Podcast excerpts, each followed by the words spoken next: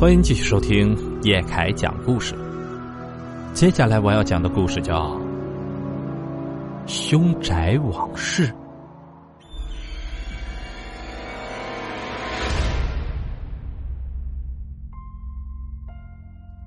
我特别喜欢听诡异离奇的故事，这个故事就是我听姥姥讲的。在他们村呐，有一处荒了很久的宅院，之所以一直荒着没人住。是因为那是一间凶宅。故事呢，咱们还得从头讲才行。那间房子的主人姓李，叫李老栓，两口子四十多岁才怀上孩子。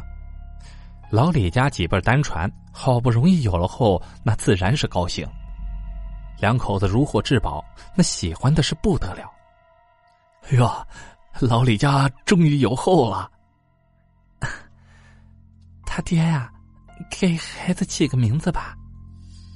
哦，呃，也不求他大富大贵、封侯拜相，只求他忠义本分、平平安安，就叫李忠平吧。他们给孩子取了名字叫李忠平。一转眼，孩子两三岁了，可两口子却笑不出来了，因为孩子跟同龄人比起来有些憨傻。而且随着年龄的增长，越发的明显，也成了村里同龄孩子欺负戏耍的对象。为了护着自家孩子，两口子可没少得罪人。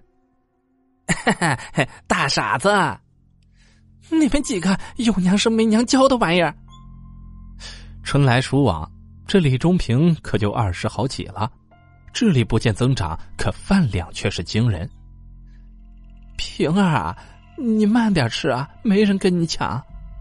他一个人都能吃好几个人的饭量，也有力气，这家里家外的活全都能干，就是这人有些憨憨傻傻的。两口子晚上睡不着觉，就商量着给儿子说上一个媳妇儿，生个一男半女的，也不至于让老李家绝了后。这老两口走了，也有人照顾傻儿子。老头子。咱平儿也老大不小的了，该张罗着娶个媳妇儿了。这找个知冷知热的也好开枝散叶呀。呃，我明个就找二妹给物色物色。李老栓有个妹妹，平时就干些拉煤牵线的活，于是他就打算托妹妹给物色一个合适的人选。没出三天，李老栓的妹妹就给领来了一个如花似玉的大姑娘。哎，这是招娣，快让平儿出来看看。叔婶子好。哎呀，平儿啊，你快出来，你二姑给你领媳妇回来了。老两口一看这孩子长得还真是不错，怎么看怎么满意。李荣平就更不用说了，一见到那姑娘，眼睛都直了，直淌哈喇子。啊，娘，俺俺来了。那姑娘名叫招娣，家里生有四个女孩，这家庭条件也不好，就要了些彩礼，也没提什么过分的条件，这婚事儿就算是成了。结婚那天有道喜的，也有说李忠平傻人有傻福的，还有一些羡慕嫉妒恨的。两人结婚没多久，媳妇儿就怀上了孕，眼瞅着老李家又要有后了，老两口对儿媳妇是格外的上心。哎呀，招弟啊，你快放下！你有喜了，可别伸着了。这脏活累活一点都不让他碰，就只管安心养胎就行。哎，你快去屋里歇着去。所谓怀胎十月，一朝分娩，可招娣九个月就生了。哎呀，祖上积德呀！我和你娘还能看到你当爹的一天。虽然是早产，可孩子却很健康。一家人高兴的不得了，可孩子满月之后，李家人就高兴不起来了。招娣来了一个表哥看孩子。啊，表哥你来了！哎，哎呀，这长得可真俊呐！这孩子的长相怎么瞅怎么像招娣的表哥，而且啊，招娣瞅他表哥的神情也不太对劲儿。打那之后。这位表哥可就成了他们家的常客，老太太觉得不对劲儿，可又没什么证据。单说就有那么一天，老太太下地干活，因为有事提前回了家。可到了家门口，发现大门紧闭，老太太觉得这里面有事儿，就开始砸门。招娣啊，开门呐，招娣啊！敲了好半天，儿媳妇儿才慌慌张张的出来了。妈，你咋这么早回来了？老太太一瞧，她表哥也从屋里走了出来，还衣衫不整的，一下子就明白过来是怎么回事了。咋啦？我是不是回来早了，坏了你的好事了？妈，你瞎说什么呢？哎，你怎么对得起平儿啊你？而他那位表哥慌里慌张的走掉了，老太太指着鼻子骂儿媳妇不守妇道，对不起儿子李忠平。为此啊，老太太一时急火攻心，就一病不起，临死之前把傻儿子李忠平叫到了跟前，嘱咐他要提防着媳妇儿。那女人跟他可不是一条心呐。平儿啊，你以后可得防着点你媳妇儿啊！娘，招娣对俺可好了，你不用担心。李忠平虽然憨傻，可也知道娘没了，他扑在娘身上，哭的是声嘶力竭。娘，娘。这俗话说得好，“福无双至，祸不单行。”老太太死了没多久，老头子也跟着走了，只留下了李忠平这么一个傻小子。两位老人相继去世后，媳妇儿也没了顾虑，三天两头的就往娘家跑。到了后来，干脆就住在娘家，几天都不回来，丢下李忠平是清锅冷灶的。李忠平没人管，没人问，成天邋里邋遢的，也有不少村民以此取笑他。哎呀，大傻平啊，怎么好几天不见你媳妇儿啊？是不是跟人跑了？我我不许你们说招娣坏话，我打死你们！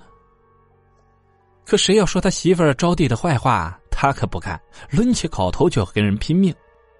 在他看来。这世上除了爹娘，就是媳妇招娣对他好了。在李忠平出事的那天，有同村的人上门找他帮忙干活，叫了一会儿门没人应，就进了屋。可到了屋里一看，就吓得又退了出来。死死死死人了！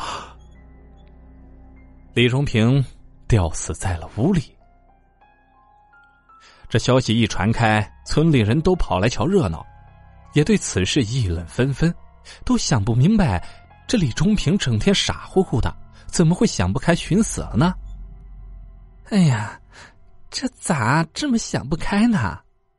哎，是啊，你说丢下个孩子，这可咋整啊？哎，那孩子呵呵 还不一定是姓李呢。也有村民觉得。这李忠平看着傻，可心里明白，爹娘没了，孩子又不是自己的，活着也没意思了。你们说这大傻平成天胡吃闷睡的，也没个心事儿，能寻短见？哎呦，你这么一说，我想起一件事儿来，我昨晚好像看见招娣回来了。还有村民说的更玄乎，说李忠平根本就不是自杀，是让人给害了。因为有人头天晚上看到他媳妇招娣和一个男人偷偷的回了家，没准就是带着奸夫把李忠平给害死了。可猜测归猜测，人已经死了，李忠平的媳妇儿也一直没有露面，还是有好心的村民帮着办了丧事跟他爹妈埋在了一起。说是这李忠平死了一个多月以后，他媳妇招娣才回来。跟他一起回来的还有那位表哥，仿佛他们才是一家人，还心安理得的住在李忠平家过起了小日子。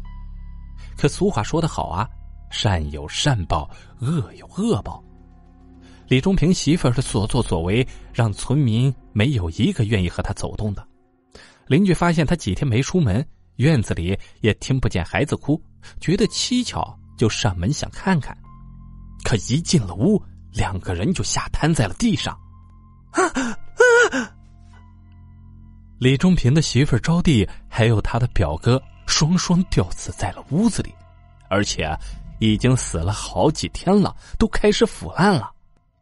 让人觉得诡异的是，这两个人的脚下都没有踩踏借力的地方，也不知道是怎么钻到绳套里的，又为什么双双自杀？还有他们的那个孩子也被捂死在了被子里。